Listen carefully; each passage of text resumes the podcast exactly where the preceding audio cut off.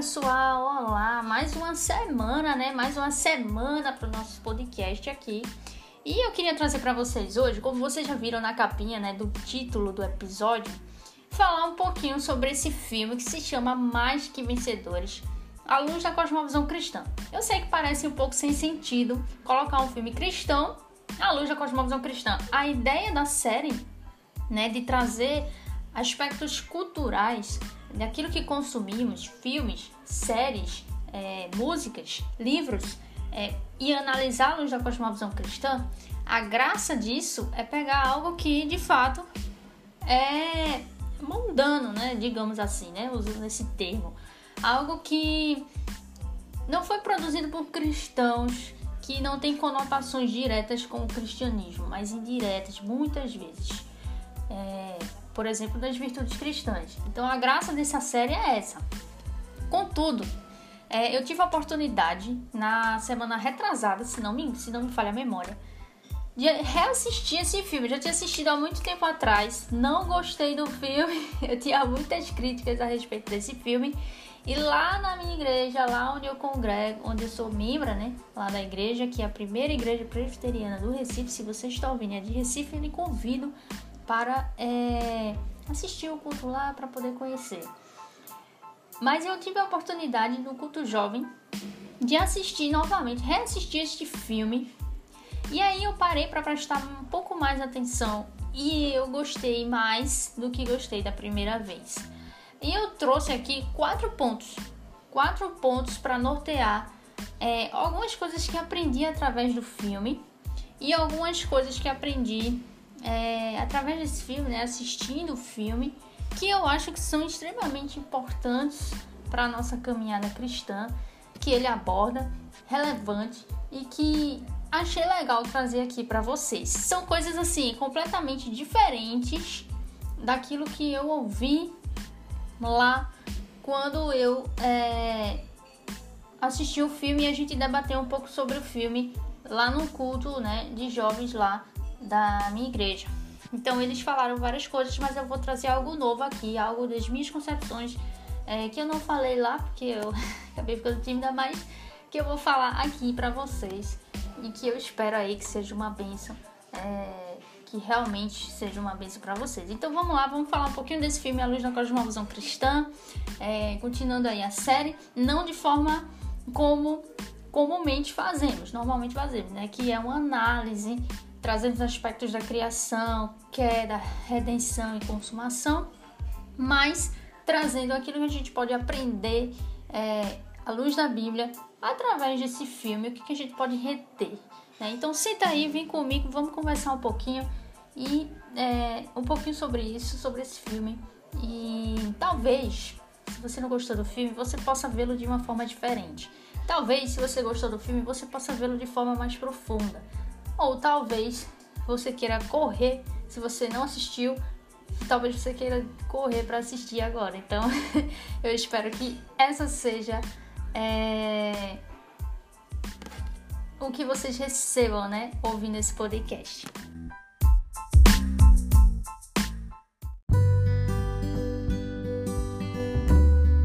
Então vamos lá, gente, vamos lá. Já que eu estou rompendo com todos os padrões aqui do que nós fazemos normalmente nas séries, né? Nas séries não, nessa série específica, né? No podcast, eu queria romper também o padrão de apresentação. Normalmente é, eu apresento o filme, falo uma sinopse do filme, do que se trata o filme, e depois a gente parte para análise. Hoje eu quero pegar o texto bíblico que o filme embasa vou ler o texto bíblico inteiro e depois a gente eu vou apresentar para vocês o filme e fazer a análise, né, trazer os, alguns pontos interessantes que aprendi com ele.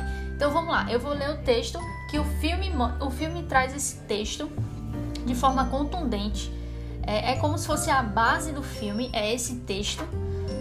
Então ele é muito trabalhado, que é Efésios 2, Efésios 2 todo. Então vou ler para vocês. Diz o seguinte: Ele, Jesus, Deus, Ele vos deu vida, estando nós mortos nos, nossos, nos vossos delitos, estando vós mortos nos vossos delitos e pecados, nos quais andastes outrora, segundo o curso deste mundo, segundo o príncipe da potestade do ar, do espírito que agora atua nos filhos da desobediência, entre os quais também todos nós andamos outrora, segundo as inclinações da nossa carne, fazendo a vontade da carne e dos pensamentos.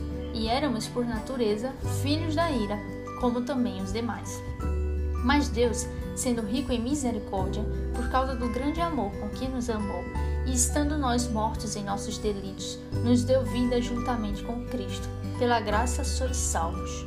E juntamente com Ele nos ressuscitou e nos fez assentar nos lugares celestiais em Cristo Jesus, para mostrar nos séculos vindouros a suprema riqueza da sua graça em bondade para conosco em Cristo Jesus. Porque pela graça sois salvos, mediante a fé. E isto não vem de vós, é dom de Deus não de obras, para que ninguém se glorie. Pois somos feitura dele, criados em Cristo Jesus para boas obras, as quais Deus de antemão preparou para que andássemos nelas. Portanto, lembrai-vos de que outrora, vós, gentios na carne, chamados incircuncisão por aqueles que se intitulam circuncisos na carne por mãos humanas, naquele tempo estáveis sem Cristo separados da comunidade de Israel e estranhos às alianças da promessa, não tendo esperança e sem Deus no mundo. Mas agora, em Cristo Jesus, vós que antes estáveis longe, fostes aproximados pelo sangue de Cristo, porque Ele é a nossa paz, o qual de ambos fez um. E tendo derrubado a parede da separação que estava no meio, a inimizade, aboliu na sua carne a lei dos mandamentos na forma de ordenanças, para que dos dois criasse em si mesmo um novo homem, fazendo a paz, fazendo a paz, e reconciliasse ambos em um só corpo com Deus, por intermédio da cruz, destruindo por ela a inimizade. E vindo, evangelizou paz a vós outros que estáveis longe e paz também aos que estavam perto, porque por ele ambos temos acesso ao Pai em um espírito. Assim, já não sois estrangeiros e peregrinos, mas concidadãos, concidadãos dos santos, e sois da família de Deus, edificados sobre o fundamento dos apóstolos e profetas, sendo ele mesmo, Cristo Jesus, a pedra angular no qual todo o edifício bem ajustado cresce para santuário dedicado ao Senhor, no qual também vós juntamente estáis sendo edificados para a habitação de Deus no Espírito.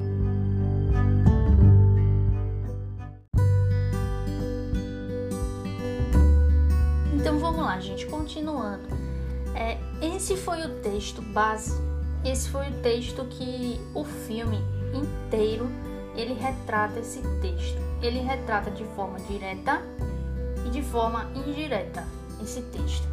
Eu vou explicar melhor para vocês. O filme ele conta a vida do Mais que Vencedores, né, o nome do filme. Ele é um filme americano, é muito bom o filme e ele conta a história ele narra né, a vida do técnico de basquete. A gente pensa que a protagonista é Hannah, só que na verdade não.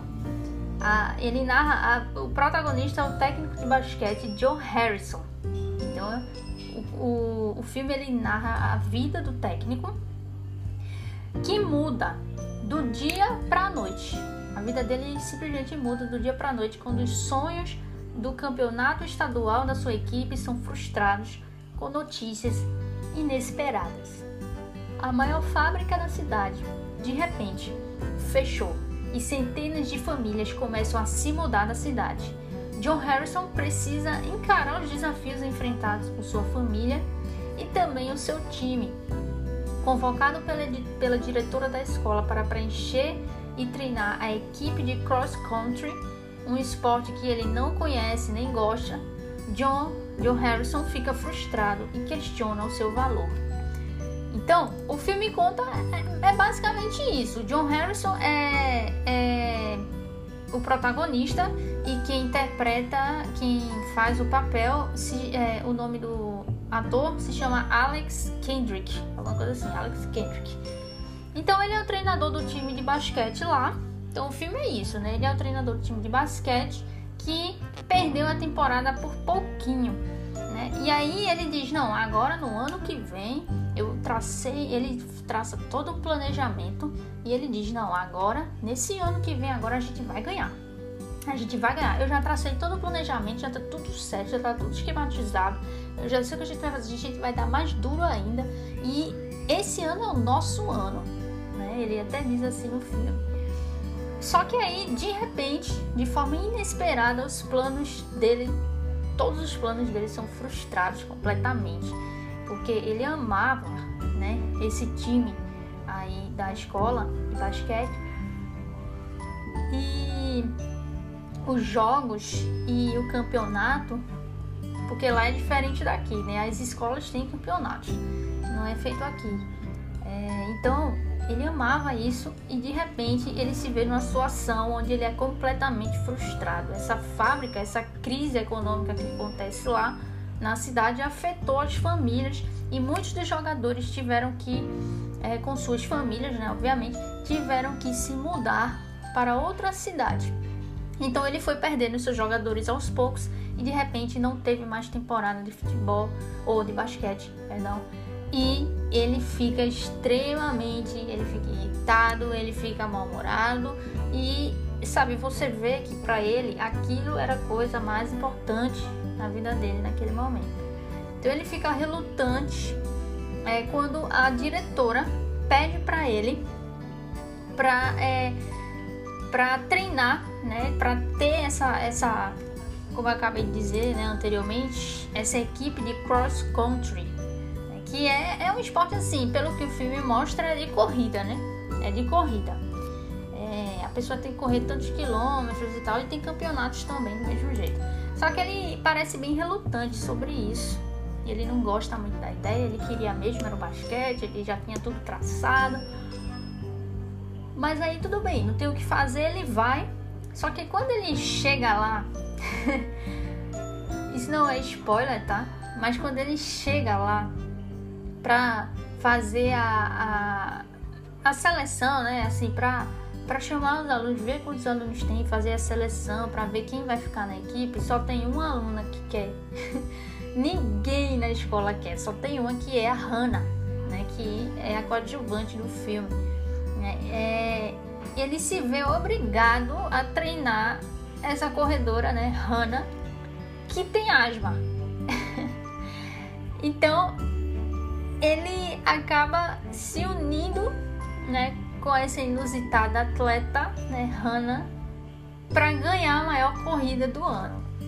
Então, basicamente essa é história. Basicamente, sem contar spoiler, basicamente, de forma bem sucinta, é disso que se trata o filme. É bem disso aí que, que se trata o filme. Então é interessante porque Hannah, é, o filme ele mostra muito, né? O protagonista principal é John Harrison, mas depois é, mostra um pouquinho sobre Hannah, quem ela é, um pouco da vida dela. Hannah é protagonizada, é, protagonizada ela a atriz que interpreta Hannah, é um nome bem difícil o nome dela, mas é a Arian Wright, alguma coisa assim, Thompson. Arian Wright Thompson. Vocês sabem que eu não sou muito lá no inglês, mas enfim. Então, o filme mostra a vida dele, isso acontece e agora ele tem que lidar com essa frustração e ele tem que treinar essa menina Hannah que tem asma é, e, e, ela é muito solitária, tudinho lá na escola e ele tem que treinar ela para vencer aí essa corrida. É, até essa corrida é importante para a escola justamente por causa dessa situação econômica que está acontecendo na cidade e essa corrida, essa corrida é importante para trazer o nome da escola novamente aí e para representar melhor a escola na cidade. Então é super importante essa corrida e, e acontece várias coisas. Por causa dessa crise, John Harrison também acaba o salário dele diminuindo, ele fica super irritado com isso. Enquanto isso, a esposa dele é, acaba brigando também com a esposa dele. É... Então tem essa, tem essa tensão aí durante o filme. E aí o filme mostra um pouco sobre Hannah. Né? Mostra um pouquinho, se volta um pouco para Hannah e conta um pouquinho da história de Hannah. Hannah, ela é interessante porque Hannah, ela é uma menina que tem asma, ela é uma menina sozinha porque ela é, perdeu a mãe quando era muito nova, se eu não me engano, né, se não estou enganada, é, a mãe morre né, quando ela é muito nova. E o pai é, também. Né? Aí eu não vou contar spoiler, mas aí no filme né, mostra que ela não tem mãe, não tem pai, só tem a tia, ou é a, é, a tia, não sei se é a avó, se é a tia, acho que é a tia dela. E ela mora com essa tia, só que ela é uma pessoa muito solitária, ela é aquela pessoa assim, que tem asma, muito sozinha, e ela rouba, né? Ela rouba, ela furta, né? Onde ela tá, assim, ela vê alguma coisa interessante, ela pega assim pra ela escondido. Então o filme mostra essa questão aí também da vida de Hannah, né? É aquela coisinha assim para mostrar um pecado né, na vida dela. É... Por quê? Porque depois o filme vai mostrar a redenção, né? Como acontece a transformação da vida dela. Porque o filme ele foca em John Harrison, mas tem uma, em, em, um dado momento do filme é como se o filme invertesse as coisas e focasse só em Hannah. Né? E aí mostra a história dela e mostra desdobramentos do que acontece até o final. Mas se você prestar bem atenção, se você ficar atento no filme, você vai ver que do início ao fim, o protagonista, o, a, a pessoa principal do filme é John Harrison. É John Harrison. Então, quando eu assisti pela primeira vez, eu não gostei muito do filme por algumas razões. Sobretudo no final do filme, né? Tem uma coisa que acontece lá no filme, na corrida, negócio de botar um fone de ouvido. E aí eu não posso falar muito para não dar spoiler. Aí você assiste lá o filme. Mas nesse, neste instante do filme, eu fiquei bem incomodada na primeira vez que assisti, porque é muito forçado. De fato, é forçado todo mundo se reunir para conseguir, é, de repente, trazer esse fone para ela usar, porque veio muito a calhar, né, com destrinchar a narrativa ali. Então, para mim, foi o jeitinho ali que eles colocaram para isso acontecer, que na verdade foi totalmente não é uma coisa completamente que não deveria ter acontecido. Mas tudo bem. Quando assisti pela segunda vez, eu já relevei porque eu vi mensagens, algumas mensagens nesse filme, que é justamente o que eu vou pontuar agora para vocês. Primeira coisa, lembra que eu falei que o texto bíblico que embasa todo o filme durante ao longo do filme inteiro, você vai ver Efésios 2 de forma direta, de forma indireta. De forma direta na vida de Hannah. Hannah, ela tem uma experiência ali de conversão, né, que ao meu simples ver, é, eu acho que poderia ter sido melhor, né? Eu acho que poderia ter sido mais significativo. É, eu achei muito simples, eu acho que faltou um pouco mais ali de arrependimento dos seus pecados, eu acho que faltou um pouco mais, assim, realmente de, de contrição, né, de arrependimento, para ter a perspectiva de redenção, né, do perdão de Cristo e tal, mas tudo bem. É como eu disse, eu tenho críticas ao filme, mas é um bom filme. E aí, tem um determinado momento que Hannah ela tem uma experiência ali de conversão, né? Junto com a diretora da escola, eles estão conversando e ela tem um momento ali de conversão. Ela se converte, aceita né, a Cristo Jesus como seu Senhor e Salvador. E a diretora da escola diz para ela ler Efésios 2 e diz para ela, Ana, leia Efésios 2, porque Efésios 2 não está, o que eu estou dizendo não é ipsis literis, tá? É, mas ela disse mais ou menos assim: leia Efésios 2, porque Efésios 2 vai dizer, vai falar sobre quem você é quem você é. Então tem muito essa questão da identidade no filme. E aí a gente leu Efésios 2 e Hannah mostra a Hannah lá lendo Efésios 2 e anotando no caderninho o que é que a Bíblia diz que ela é, o que é que Cristo diz, o que é que a Bíblia, o que é que Deus diz a respeito de quem ela é, a identidade dela. E aí, eu queria abrir um parêntese aqui para comentar que eu já tinha feito isso muito antes de assistir esse filme. Muito antes de assistir esse filme, logo quando houve a minha conversão, eu estava lendo Efésios 2 e de repente o Cristo Jesus ele abriu meu entendimento de fato para isso mesmo, para esta mensagem. É aí que está a minha identidade em Efésios 2. E eu fiz exatamente a mesma coisa. Eu peguei e anotei tudo que a Bíblia diz a meu respeito. Né? Na época da minha conversão, as pessoas diziam muito assim, né? Tem uma igreja específica que dizia muito assim, o que a, eu sou o que a Bíblia diz que eu sou. Não sei se você já ouviu essa frase. E eu ficava intrigada com essa frase. Então eu peguei e disse, bom, se a Bíblia diz o que eu sou, eu já era convertida, né? Cristo já tinha me transformado. Se a Bíblia diz o que eu sou, então deixa eu ver o que ela diz. E eu vou, vamos ver o que ela diz que eu sou. E de fato, foi o que eu fiz lendo Efésios 2 e muito tempo depois, assim, eu acho que um, dois anos depois, lançou esse filme. Eu assisti o filme e eu me identifiquei muito, obviamente, com Hannah, exatamente por causa disso. Então, eu até anotei, né, muito antes do filme, eu vou trazer aqui para vocês o que eu anotei. E diz o seguinte: que, que, que a Bíblia diz que nós somos, nós que cremos em Cristo, é, assim como Hannah, né, que, se, que fomos convertidos por Ele, o que, que a Bíblia diz que nós somos? Então eu anotei. Nós somos que a Bíblia diz que Deus me amou, Deus lhe amou e deu a vida e nos deu vida juntamente com Cristo. Pela graça, está tudo lá em Efésios 2. A Bíblia diz que nós, pela graça de Deus, fomos salvos e que ele nos ressuscitou com Cristo e que agora estamos em Cristo Jesus. A salvação que Deus me concedeu, nos concedeu, veio da sua graça por meio da fé. Isso não vem de nós, mas é um, uma dádiva de Deus. E aí a Bíblia diz o que nós somos, né? Nós somos o quê? Aqueles que creem em Cristo Jesus, eleitos, que creem em Cristo Jesus como único Senhor e Salvador. A Bíblia diz lá em Efésios 2 que você é obra-prima de Deus. Se você foi criado em Cristo Jesus para realizar as boas obras que ele planejou para você. Agora, você está em Cristo Jesus. Você foi trazido para perto de Deus por meio do sangue de Cristo. Então você não está longe, você está perto, você foi trazida, né? Que se dependesse de você, você não vinha. Ele traça todo esse raciocínio lá no, no primeiro versículo, no segundo, no terceiro, até chegar aqui. Esse versículo é o 13. Então você foi trazida por ele para perto de Deus por meio do sangue de Cristo Jesus. E diz também que Cristo é a sua paz. Cristo lhe reconciliou com Deus em um só corpo e eliminou a inimizade que havia entre você e Deus.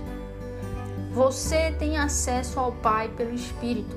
Em Cristo você é unida e você é um templo santo para o Senhor. Você está sendo edificada ou edificado como parte dessa habitação onde Deus vive pelo seu Espírito. Deus vive em você. Então, isso foi o que eu anotei muito antes de conhecer o filme a respeito de quem eu sou, a minha identidade, o que a Bíblia que diz quem nós somos, Deus, e a respeito do que a Bíblia diz que nós somos, né? Que foi exatamente o que eu falei, ficou meio redundante. Então, é, esse é o primeiro ponto que eu quero frisar aqui a respeito do filme, que é sobre a identidade, né? Que foi a única, foi um dos, dos maiores pontos é, colocados lá no dia que eu assisti o filme lá na igreja, que é a questão da identidade. Qual é a nossa identidade? A nossa identidade não está em nós mesmos, não está no que você acha que você é, na sua identidade, não está no que você faz. A sua identidade está, é Deus que diz qual é a sua identidade. Por quê? Porque Ele quem nos criou. Ele quem lhe criou. Então, nós somos o barro e ele é o oleiro. Então, ele é quem diz quem nós somos, não é nós que dizemos quem nós somos. Isso é importantíssimo. Isso dá uma grande pregação, assim, um devocional gigantesco. Porque identidade. Isso, por exemplo, duas coisas que eu tiro a respeito disso. A nossa identidade é que nós somos, nós que cremos em Cristo Jesus como único Senhor e Salvador, é que nós somos filhos de Deus. E esse é o âmago da mensagem do filme. E aí, a partir disso, nós podemos traçar dois raciocínios. O primeiro raciocínio é que se nós, se a nossa identidade é de filho de Deus, três raciocínios, na verdade. É que se nós somos aquilo que Deus diz que nós somos, então não somos o que nós pensamos que somos, o que nossos sentimentos dizem que somos e nem o que fazemos. Por exemplo, Quando você, e isso eu digo até por mim, é, constantemente, constantemente, o meu coração tenta me enganar no meu trabalho, por exemplo. Estou trabalhando, estou trabalhando e de repente não sou boa em alguma coisa. De repente tenho muitas falhas e tenho que realmente estudar mais, tenho que me esforçar mais. Então, muitas vezes a gente se frustra no trabalho. Né? Quantas vezes isso já aconteceu comigo? São inúmeras. De se frustrar e de dizer assim, rapaz, é, assim, isso é uma gíria aqui, né? Nordeste, rapaz. Mas assim, muitas vezes você chega assim no, no, no, no estado que você diz assim, rapaz, eu sou inútil, velho. Como, é, como assim? Como é que eu não sei fazer isso? Eu não sou boa nisso. Eu sou inútil. Eu não sirvo para nada.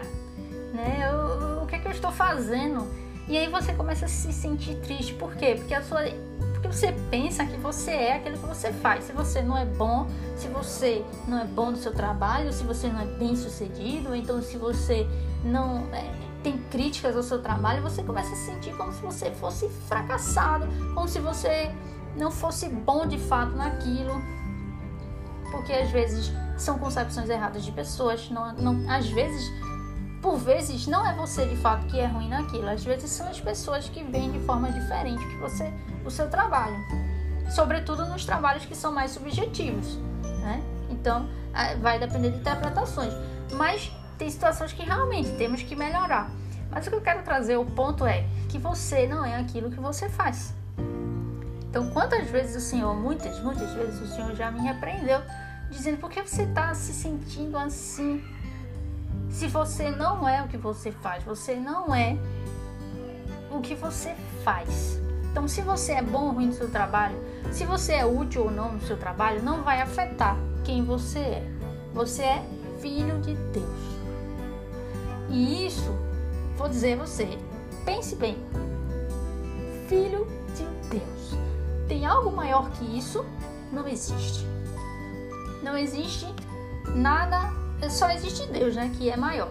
É, mas esse, vocês esse, essa conotação, né? Não vou dizer status, mas essa conotação de filho de Deus é a melhor coisa que o ser humano pode ter na vida. Ser filho do Deus do universo, que criou o universo. Então, quando a gente olha pra gente e pelo pro nosso trabalho muitas vezes, né? E a gente acaba se sentindo triste ou então a gente perde um pouco a nossa identidade, a gente se a gente tropega, né? Tropega um pouco na nossa identidade muitas vezes quando achamos que somos ruins, quando de fato falhamos nos nossos trabalhos, no que fazemos. Então lembre-se disso. É, nossa identidade não está no que você faz, nem está no que você sente. Muitas vezes a gente se sente mal, a gente se sente triste, seja lá por que razão que nos ocorra. E aí a gente pensa que a gente é uma coisa que a gente não é porque a gente está se sentindo desta forma. Então, quantas vezes, por exemplo, em situações de desilusões, desilusões amorosas ou então em, em, brigas familiares, quantas vezes a gente se sente mal e a gente pensa que a gente é uma coisa que na verdade a gente não é. Né? Na verdade, a gente não é. Então a gente se sente menor do que de fato somos. Ou então o contrário. Então, quando somos orgulhosos, nos sentimos altivos e pensamos que somos mais do que realmente somos. Então, é, Paulo diz, né? É, eu, me, me ocorreu agora e eu não sei dizer exatamente o versículo exato, mas ele diz em uma de suas cartas que nós precisamos pensar a respeito de nós mesmos de forma equilibrada. De forma equilibrada nem pensar demais sobre quem você é, nem de menos, mas você ser honesto sobre si mesmo. Então, tá vendo que a questão da identidade, ela dá, dá várias mensagens só sobre isso, né? Então, o filme ele passa é inteiro sobre isso, identidade, isso é o ponto forte. E a mensagem do filme é qual é a sua identidade para você refletir. Segundo, a sua identidade não está em você mesmo, está em Deus. Né? E aí vem vários desdobramentos a respeito disso. Outro ponto interessante a respeito de identidade que nós podemos traçar aqui quando pensamos sobre isso é identidade. Se nós não somos quem nós presumimos que somos, mas o que Deus diz que somos, então a ideologia de gênero é abominável, é abominação. Ela deve ser duramente combatida, porque a, a, ideologia de gênero diz que você é aquilo que você sente que é. Só que na verdade a, o que a gente acabou de aprender através do filme, o, que é uma coisa bíblica de fato, é que nós não somos o que nós sentimos que somos, nós não somos o que nós achamos que nós somos. Então, você é o que Deus diz que você é. A gente tem que se colocar na nossa posição de barro. Nós somos barro. Então, tem que diminuir, tem que se prostrar diante desse Deus criador que ele criou. Você aceitando isso ou não. Então, essa história de que ah, eu nasci mulher, mas me sinto homem, então eu sou um homem. Não, isso é abominável. Isso é um absurdo. Isso é um absurdo até para ciência, até para lógica, para razão. Isso é um absurdo. Então, se a Bíblia diz, e eu concordo, e o filme ressalta, que nós somos quem Deus diz que nós somos, então a sua identidade não está no que você sente, nem no que você acha que você é, nem no que você presume ou supõe, mas está no fato do que Deus diz que você é. Então, o que nos cabe? Nos cabe se agarrar ao que Deus diz que nós somos, crer nisso e andar sobre isso. E o terceiro e último ponto a respeito de identidade, que é o primeiro ponto, ainda tem mais dois, mais três, é, a respeito disso, de identidade, o foco de Efésios 2 é mostrar que nós, como nós éramos antes, e o que Deus fez graciosamente para nos atrair até Ele, para nos, nos não atrair, para nos trazer para perto dele, nos salvar, nos reconciliar.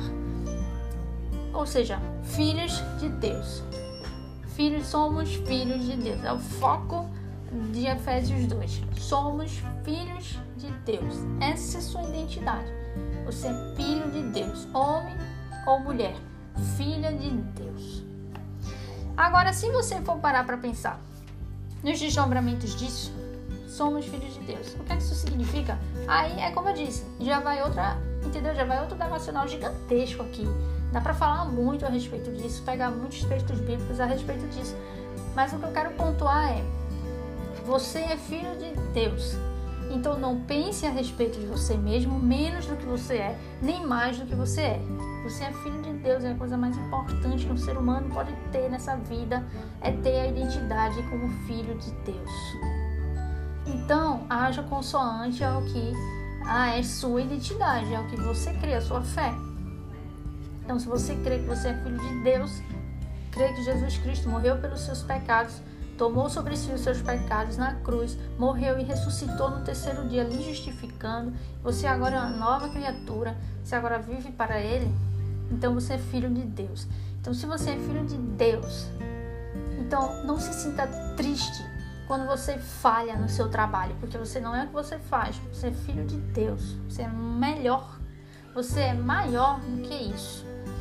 Quando você se sente, sei lá, pessoas que passam por situações, é, digamos, em situações homossexuais e tudo mais, e se sentem que são com sexo diferente, ou então que se sentem tristes, ou seus sentimentos tentam dizer quem você é, você se sente diferente, é, outra coisa, porque é, os seus sentimentos estão desajustados, né? estão é, um pouco incômodos. Então lembre-se que você é filho de Deus, você não é isso, você é filho de Deus. Então a gente tem que se agarrar, a gente tem que se agarrar na nossa identidade como filhos de Deus. Então, o primeiro ponto, que é a primeira mensagem do filme, que é a mais é a maior mensagem do filme, é muito impactante, assim, é, é gritante o quanto que o filme mostra isso, de forma direta e indireta, respeito da identidade é isso, identidade. Qual é a sua identidade? Qual é a sua identidade? Onde está a sua identidade? A sua identidade está em você mesmo? No que você sente? No que você faz? Ou a sua identidade está em Deus? No que Ele diz que você, de quem você é? No que a Bíblia diz sobre você? Agora o segundo ponto, segundo ponto para a gente refletir a respeito desse filme. O filme ele tem uma questão muito interessante que eu vejo isso como uma metáfora. Eu estou trazendo isso como uma metáfora. O filme não faz isso. Eu estou fazendo. O filme ele fala muito sobre a corrida, né? Sobre a corrida. A menina Hannah que tem asma, ela tem essa dificuldade. Ela é a corredora, é a única do time lá do John Harrison que está representando a escola, né? Vê que responsabilidade. E ela tem que treinar, e aí mostra o treinamento, né? Ela treinando, ela se esforçando, e ela errando, e, e tendo problemas de asma, e tendo dificuldades e tal. E, e aí vem essas questões todas aí do, é, da corrida. E em determinado, em determinado momento do filme, como eu já disse anteriormente, tem uma situação onde precisa colocar um fone de ouvido com a gravação que tem lá, né, do treinador, ou então né, do treinador.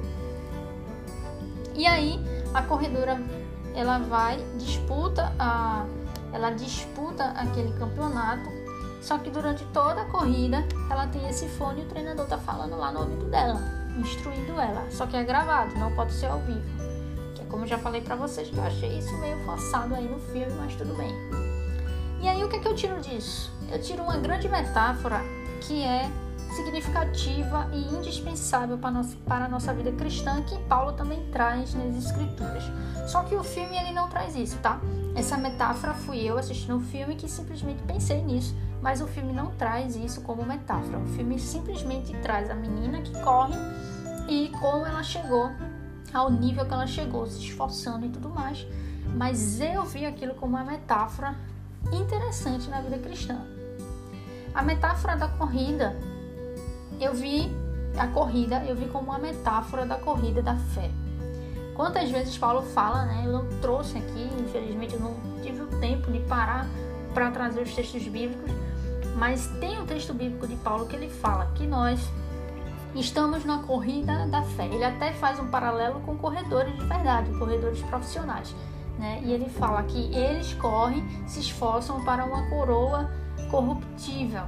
E nós deveríamos nos esforçar, nos esforçar muito mais, perseverar muito mais, porque a nossa coroa é incorruptível. Né? Então, é, eu vi muito claramente, assim, assistindo esse filme lá na igreja, essa metáfora. Eu olhei para aquilo e eu pensei, Hannah são os cristãos. O fone de ouvido com o treinador falando é Deus.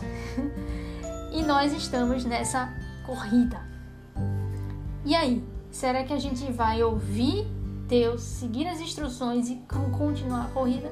Ou será que a gente vai pegar o fone de ouvido, jogar fora e sair correndo como a gente quiser? Então, tá entendendo? Então, eu vejo a corrida como uma metáfora para a corrida da fé que todo cristão na vida precisa traçar, precisa disputar, né? que é a corrida da fé. O fone de ouvido com as instruções é como se, metaforicamente, né, eu vejo dessa forma, como se fosse Deus, né, dando as instruções. A Bíblia. Quando abrimos a Bíblia, a Bíblia é o nosso fone de ouvido durante essa corrida. Quando abrimos a Bíblia e lemos, estamos tendo as instruções do nosso treinador, estamos tendo as instruções do nosso Pai, nos guiando no curso da jornada nos guiando no curso da jornada. Eu não quero dar spoiler do filme, mas tem uma coisa que eu falei aqui que dá um spoilerzinho, mas entendedores entenderão. Então, eu vejo essa corrida como algo metafórico. O filme não traz isso, tá? O filme não traz dizendo que isso é uma metáfora, nem nada disso. Isso sou eu. Isso sou eu, é por isso que eu disse. Eu queria trazer algo a mais do que foi discutido no dia que eu ouvi, assisti o filme e debateu sobre esse filme lá na igreja. Então, veja como, como Paulo ele traz também esse aspecto da corrida. Ele traz esse aspecto da corrida que nós estamos nessa corrida da fé. Então nós precisamos nos esforçar. Né? Ele até faz esse paralelo, como eu já falei, né? com, com o corredor de verdade, que nem no filme.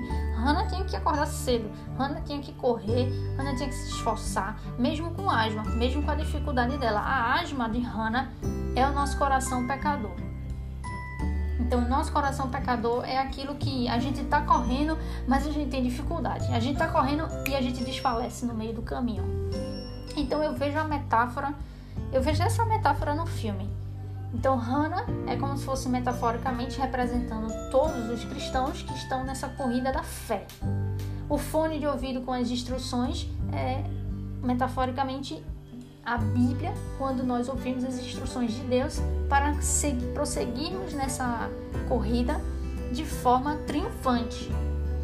E a asma de Hannah é como um pecado no nosso coração que nos atrapalha, que nos dificulta e nos faz desfalecer muitas vezes.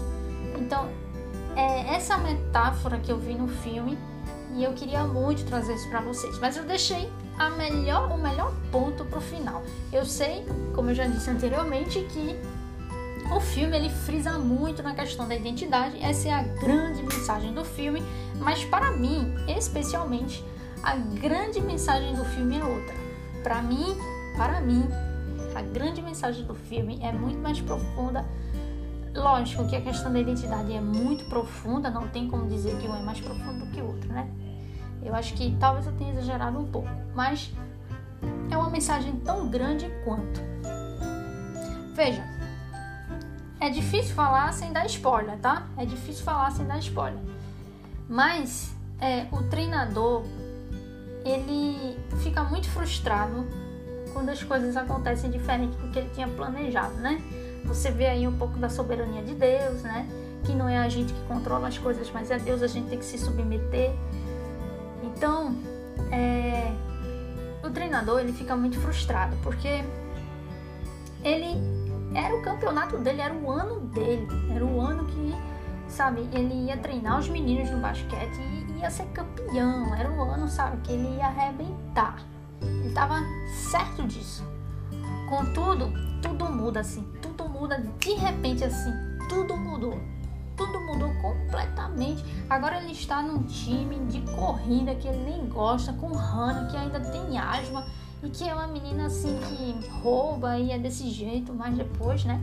Houve a conversão dela, tudo bem, mas é desse jeito. Mas aí, esse relacionamento entre ele e Hannah, no sentido é, de que eles começam a se conhecer, ele começa a influenciar na vida dela questões, questões espirituais, né? De, da Bíblia, de ler a Bíblia e tudo mais. E aí tem um fato que acontece, que é spoiler do filme, que eu vou tentar não falar, mas tem um fato que acontece que é extremamente significativo na vida de Hannah, que é a respeito do pai dela. É a respeito do pai dela. Eu vou dizer um pouco de spoiler, mas não vou dizer muito para não, pra não estragar o filme, mas é, ela descobre que o pai está vivo. Entendeu? Ela descobre que o pai está vivo. Então, vem aí um grande desdobramento aí a respeito disso. É, eu acho que eu já dei um grande spoiler agora, né? Desculpa aí, você não gosta de spoiler, mas sério, você também não assistiu esse filme, meu amigo? Por favor, assista esse filme, assista esse filme. Então, falando abertamente aqui de spoiler, ela descobre que ele, é, o pai dela, está vivo, né? Quem descobre, na verdade, é John Harrison, aparentemente sem querer, mas nada, nada nada é sem querer, nada é por acaso, né? No filme. Por quê? Porque Deus é quem controla todas as coisas, ele é soberano, nada é por acaso. Então John Harrison esbarra, digamos assim, pelos planos de Deus, no pai da menina, descobre que na verdade ele é o pai dela. E aí você tem que assistir o filme para ver como é isso. E aí diz pra ela e ela vai conhecer o pai e tudo mais. Então dando já o spoiler todo, né? O fone de ouvido é o pai dela dando as instruções para ela, né? Que ele, ele corria já e tudo mais. Então, é, tinha que ser o treinador, né? Então ele se torna o treinador dela por um dia, na última corrida do filme. Eu só vou deixar um spoiler que eu não vou dar. Não vou dar, porque eu já dei o maior spoiler do filme. E aí o que acontece? A grande mensagem que eu vejo no filme é: preste bem atenção John Harrison pensou que a vida dele estava maravilhosa, feita. O campeonato do ano é dele, para ele era isso mais importante, tudo e tal. E de repente Deus vai e mexe na vida dele. Ele fica extremamente frustrado, não vai ter mais campeonato, não vai ter mais jogadores, tudo mudou, o salário diminuiu, tá tudo ruim. Ele só tem agora uma equipe é, de corrida que ele nem gosta, com uma, uma única atleta e a única atleta ainda tem asma. Ele tá assim, ó, a fracassar. Ele se sente o cara mais frustrado do mundo. Mas veja só o que Deus faz. Foi através de toda essa situação que ele conheceu o pai da menina, que ele uniu a menina com o pai e que ele mudou. Deus mudou, né? Mas através dele mudou a vida de Hannah. Mudou a vida da menina. Então, rapaz, não, pare para pensar nisso. O que ele achava tão importante na vida dele, que era um campeonato fajuto de, de basquete, foi tão insignificante diante de uma coisa tão grandiosa que é vidas, vidas sendo reconciliadas, pai e filha se encontrando, conversão, a conversão de Hannah, sabe, tudo isso é muito superior, é muito, tem muito mais valor, é muito maior do que um simples campeonato de basquete todo durante o ano. Entende? Para mim, essa é a maior mensagem que mais mexeu comigo nesse filme. Deus fez tudo diferente para o treinador Harrison. Ele, incômodo, não gostou. Contudo, isso foi algo superior do que um jogo comum de basquete. Deus está atento e ele e nos usando para coisas maiores do que é, que redunde em glória para Ele, do que o nosso egoísmo. Deus ele está mais preocupado com vidas, com coisas muito maiores, mais superiores, mais significativas, com vidas vidas sendo transformadas, vidas sendo reconciliadas, que é muito maior, tem muito mais valor do que o nosso egoísmo, que o egoísmo de Harrison, que queria porque queria o campeonato de basquete, porque ele queria, porque era a vida dele assim que ele queria. Deus está preocupado com algo muito maior. Então, o que parecia muito ruim para John Harrison, o treinador, transformou vidas e fez-se superior o que parecia algo ruim na vida dele, aquelas frustrações todas, na verdade foi Deus conduzindo ele para, para algo muito maior e mais significativo na vida dele do que um simples campeonato tolo de basquete. O treinador auxiliou a menina, fez conhecer o pai, ela foi convertida, ela foi transformada. Então, foi muito mais significativo, muito melhor do que uma temporada de basquete.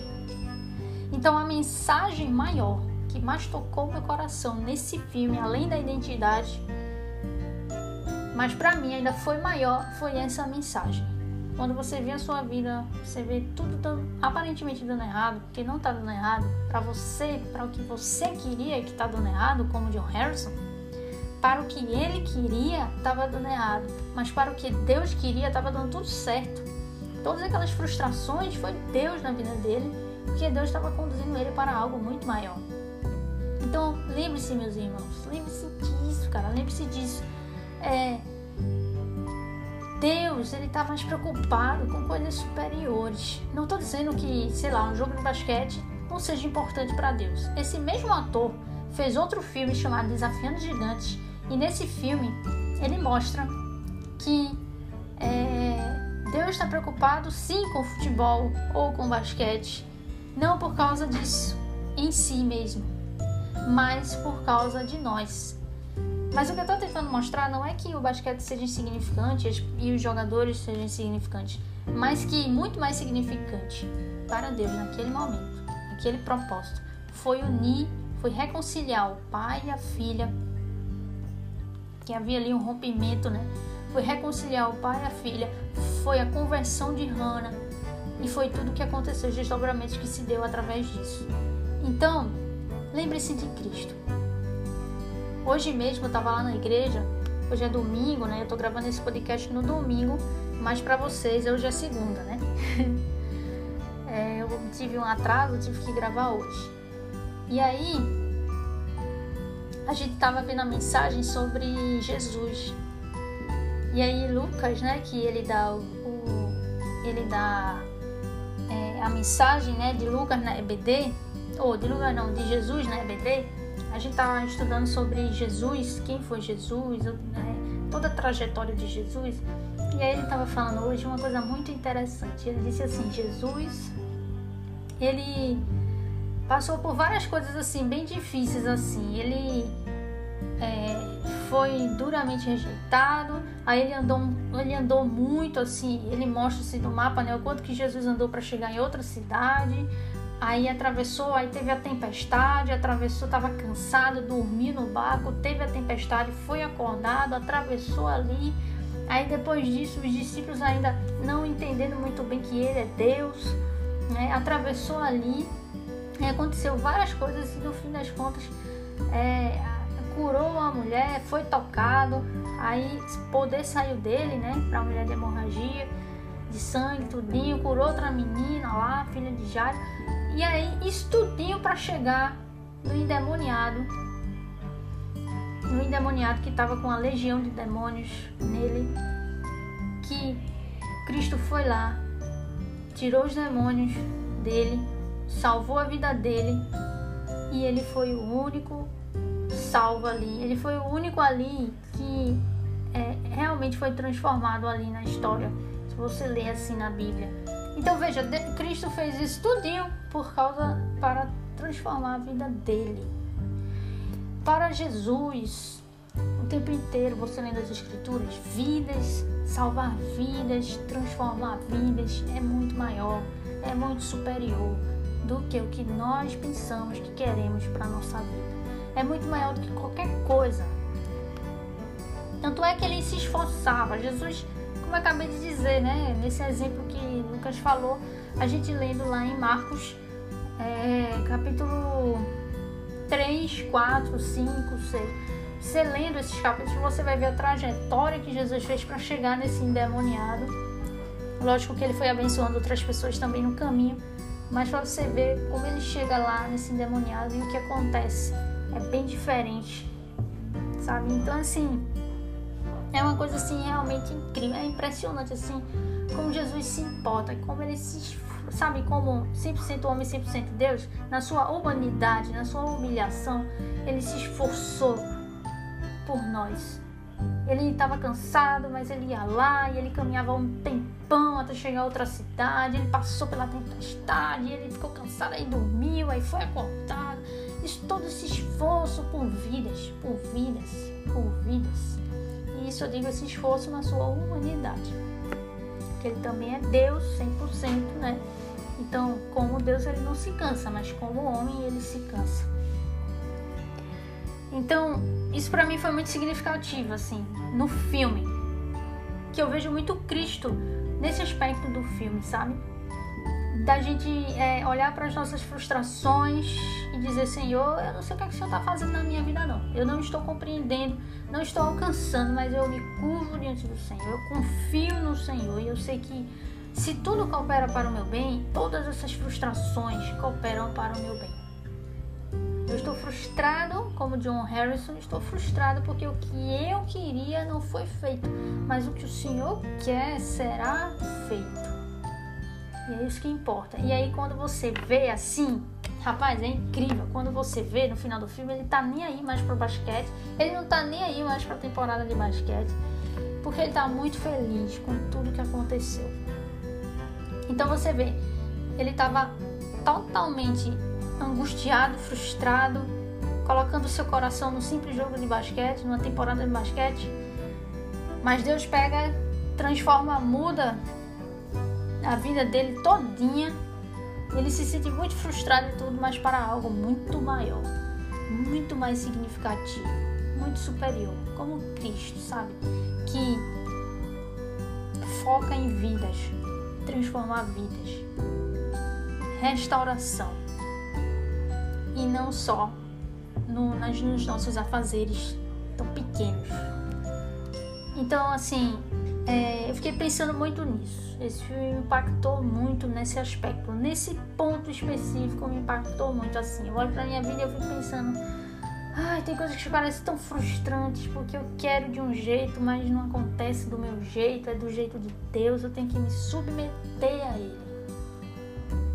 E aí quando você vê lá na frente, isso convergiu para o meu bem, quando você vê lá na frente, quando eu vejo lá na frente, isso convergiu não só para o meu bem, mas isso convergiu para algo muito maior, muito melhor, mais significativo. Então, sabe, a gente é muito precipitado, a gente tem que ser mais submisso. Nós precisamos ser sermos mais submissos a Cristo. Parar de murmurar, isso eu digo por mim, parar de murmurar, né? parar de, de, de, de querer controlar tudo. Você não é Deus, você não controla nada. Você tem que só se curvar diante do Deus que controla tudo, que é o soberano. Você tem que se curvar, ser submisso a Ele. E aconteça o que acontecer, frustre-se o quanto for, lembre-se que Ele sabe o que é melhor, que isso é o melhor.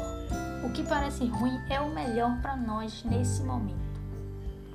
Seja o que for a dificuldade que você esteja passando, seja qual for a sua frustração, isso é o melhor. Então, veja só que coisa interessante né, nesse filme. Para mim, essa foi a maior mensagem do filme. Para mim, para a minha experiência. Mas a questão da identidade também é importantíssima no filme e a questão da metáfora que eu falei também é importantíssima nesse filme. E o último ponto, só para fechar, o filme mostra como o esporte pode superar as limitações físicas, mas também como a fé pode superar as limitações que a vida nos impõe. Então, assim, esse filme é por isso que esse filme, para mim, pela segunda vez quando eu assisti, hoje com maior maturidade espiritual, eu pude gostar muito mais do filme do que assistir pela primeira vez. Porque eu consegui enxergar no, no, no filme coisas é, bíblicas profundas demais, que da primeira vez eu não alcancei, mas dessa vez Cristo me fez alcançar. Então, para mim, este é um grande filme. Assista o filme e veja como esses pontos que eu trouxe aqui acontecem no filme. E se você já assistiu o filme, reflita um pouco sobre isso. Não só sobre a questão da identidade, ela é muito importante a gente pensar sobre isso. Como eu falei, foi o primeiro ponto que eu trouxe, porque o filme ele, pá, ele joga isso assim na nossa cara assim. Você não é o que você pensa que você é, nem quem você diz de si mesmo, mas é o que Deus diz sobre você. Isso é muito nossa, isso é profundo demais. Mas pense também no que eu acabei de dizer, nas outras coisas que eu disse e nesse ponto que para mim foi o maior de todos. O maior de todos para mim foi esse. No quanto que a gente pensa que sabe das coisas, a gente fica frustradinho, a gente fica irritadinho, nervosinho, que as coisas não é do jeito que a gente quer. Só que na verdade Deus está levando a gente para algo muito maior, para nos usar para algo muito maior, a gente não está vendo. Então assim, quando o John Harrison viu o quanto que Deus fez, até mesmo para ele mesmo também, o próprio John Harrison, quanto que Deus fez na vida dele, foi tanto quando, se você vê o filme assim, você olha ele antes e vê ele depois, agora no final do filme, você olha assim, é, é outro John Harrison, sabe? É outro, ele tá mais maduro, ele tá mais feliz. Então, que sejamos como Cristo.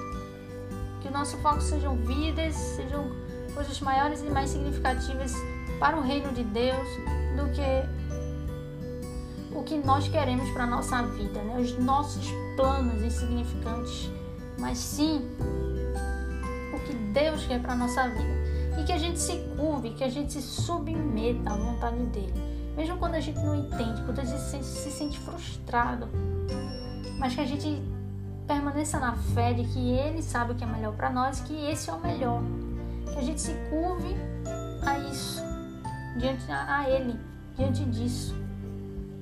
E esperemos ver o que vai acontecer.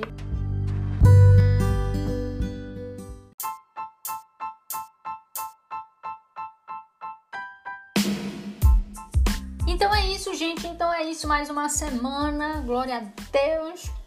Espero que tenha abençoado você esse episódio. Espero que tenha sido frutífero aí, que tenha sido uma bênção. Deus abençoe você. Uma boa semana. E eu vou dizer pra você, viu? Vou dizer pra você. Eu, tô, eu convidei uma galera. Convidei uma galera da minha igreja, uma galera que entende do assunto, viu? Uma galera que entende do assunto. Pra gente falar sobre se preparar para o casamento se preparando para o casamento, meus irmãos. Isso é um tema importantíssimo. Então, se você gosta desse tema, se você se interessa por isso, fique ligado lá no Instagram.